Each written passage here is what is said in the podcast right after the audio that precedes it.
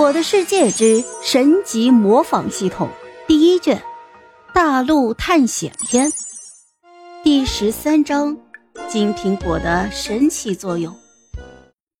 只见慢咩咩动作缓慢的从自己宽大的袖子里面拿出了一个金光灿灿的金苹果。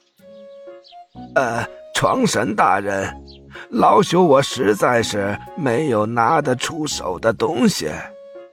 呃，这金苹果是我们村长的历代传承宝物，如果你不嫌弃的话，嗯，你就收下吧。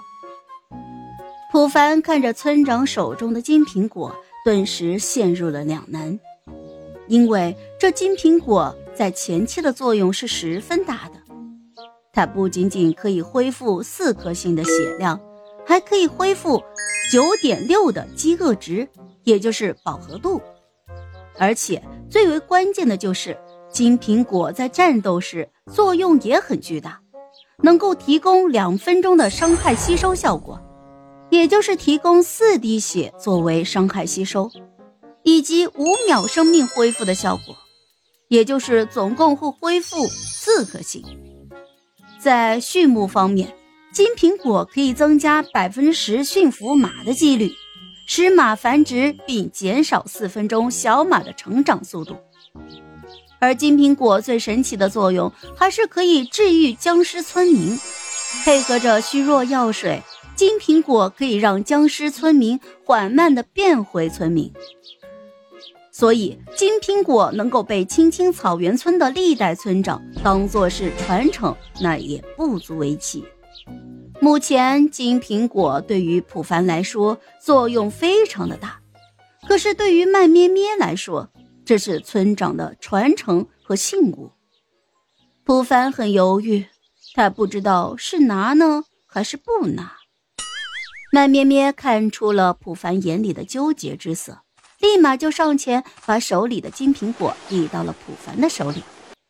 床神大人，只要你给我们报仇，这一个金苹果，那又算得了什么呀？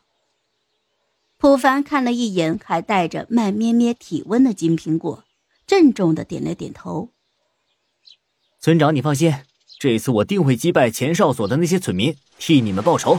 这金苹果我先收下了。如果在游戏里面。普凡看到村民的家里有金苹果，那直接就拿了吧你。但是面对有血有肉有温度的村民，普凡还是下不了那个狠心。收好金苹果，再次确认前进的方向之后，普凡就朝着村长指的西南方向出发了。在路途上，普凡终于是遇到了一些牲畜，猪啊、牛啊、羊啊啥的。但是普凡并没有去杀他们，因为他没有背包，得到的东西没有办法储存，而且还要浪费体力去追赶他们，挺得不偿失的。普凡继续赶着路，差不多走了三四个小时，天空再次泛起了鱼肚白，而普凡终于在一处山头看到了慢咩咩所说的前哨站。前哨站不是一个单一的建筑，它通常包括前哨楼、牢房、羊毛棚和稻草人等结构。前哨楼是前哨站的标志性建筑，共有三层。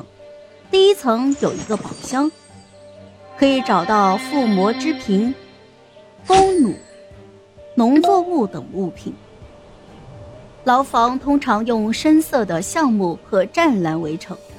里面通常会关押着一只铁傀儡或者是掠夺者。